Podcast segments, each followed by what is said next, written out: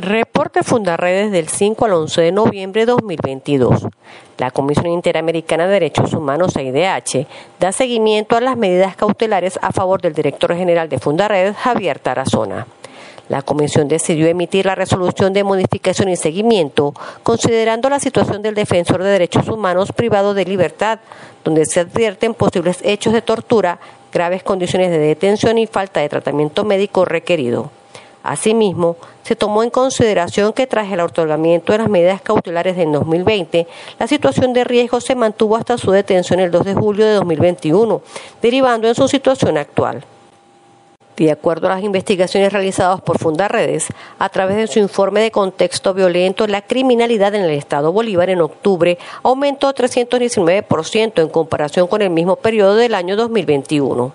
Asimismo, la entidad ubicada al sur de Venezuela se posicionó como la primera en la unidad de análisis de desaparecidos y o secuestrados con 35 casos.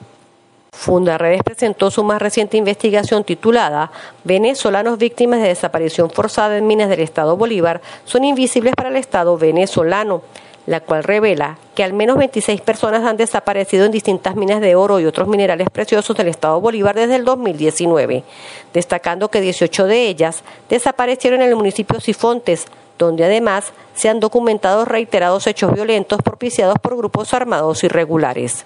El coordinador del Observatorio de Violencia de Fundaredes, Edixon Figueroa, confirmó la existencia de 250 pasos ilegales entre la frontera del estado Táchira y el norte de Santander, Colombia.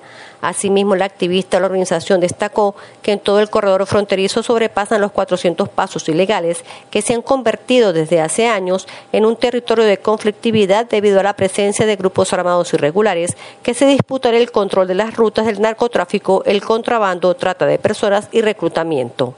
Con la intención de hacer tejido social, Fundarredes continúa llevando jornadas de formación en los diferentes estados fronterizos del país.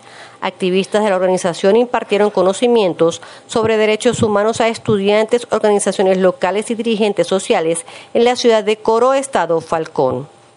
El informe del tercer trimestre del instrumento Curva de la Violencia de Fundarredes dio a conocer que entre julio y septiembre de 2022 se registraron un total de 166 homicidios, 97 desapariciones y o secuestros y 31 presuntos enfrentamientos ocurridos en los estados Apure, Amazonas, Bolívar, Falcón, Táchira y Zulia.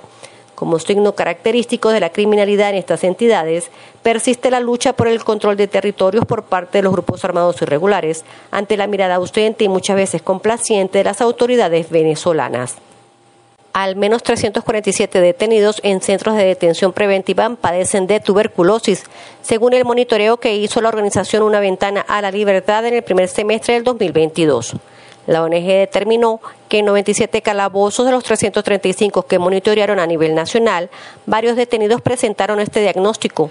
Además, hay 1.116 reclusos con escabiosis, 1.075 con gripe, 33 que tuvieron COVID-19 y 53 tienen la condición VIH.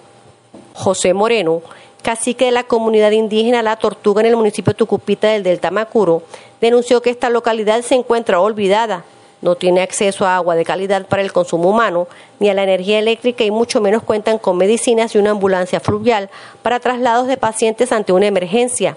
Al menos 100 familias están afectadas en este territorio con acceso fluvial que está a dos horas de la capital del Tana.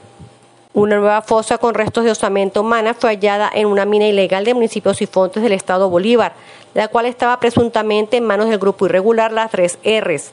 La información fue dada a conocer por la Fuerza Armada Nacional. En este hecho fueron detenidos tres sujetos de esta misma banda criminal con armas de guerra, equipos de comunicación, municiones y uniformes.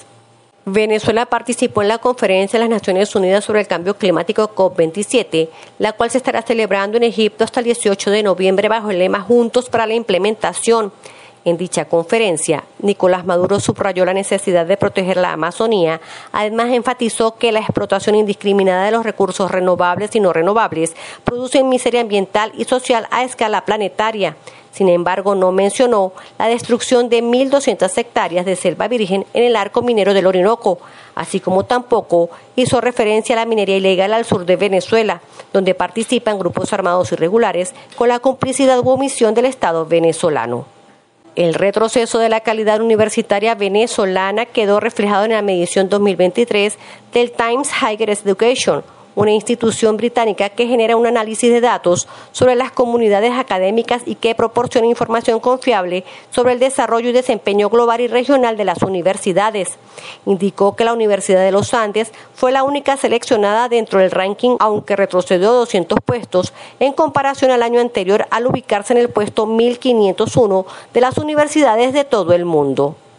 Para el año escolar 2022-2023 en Venezuela se matricularon 190.499 niños y jóvenes menos con respecto al periodo anterior, según la encuesta sobre condiciones de vida en COVID, elaborada por la Universidad Católica Andrés Bello con esta disminución, según el estudio, quedó en 7.051.074 el total de inscritos en los centros educativos del país entre las edades de 3 a 24 años de edad, siendo más marcado el recorte en el número de niños y adolescentes matriculados.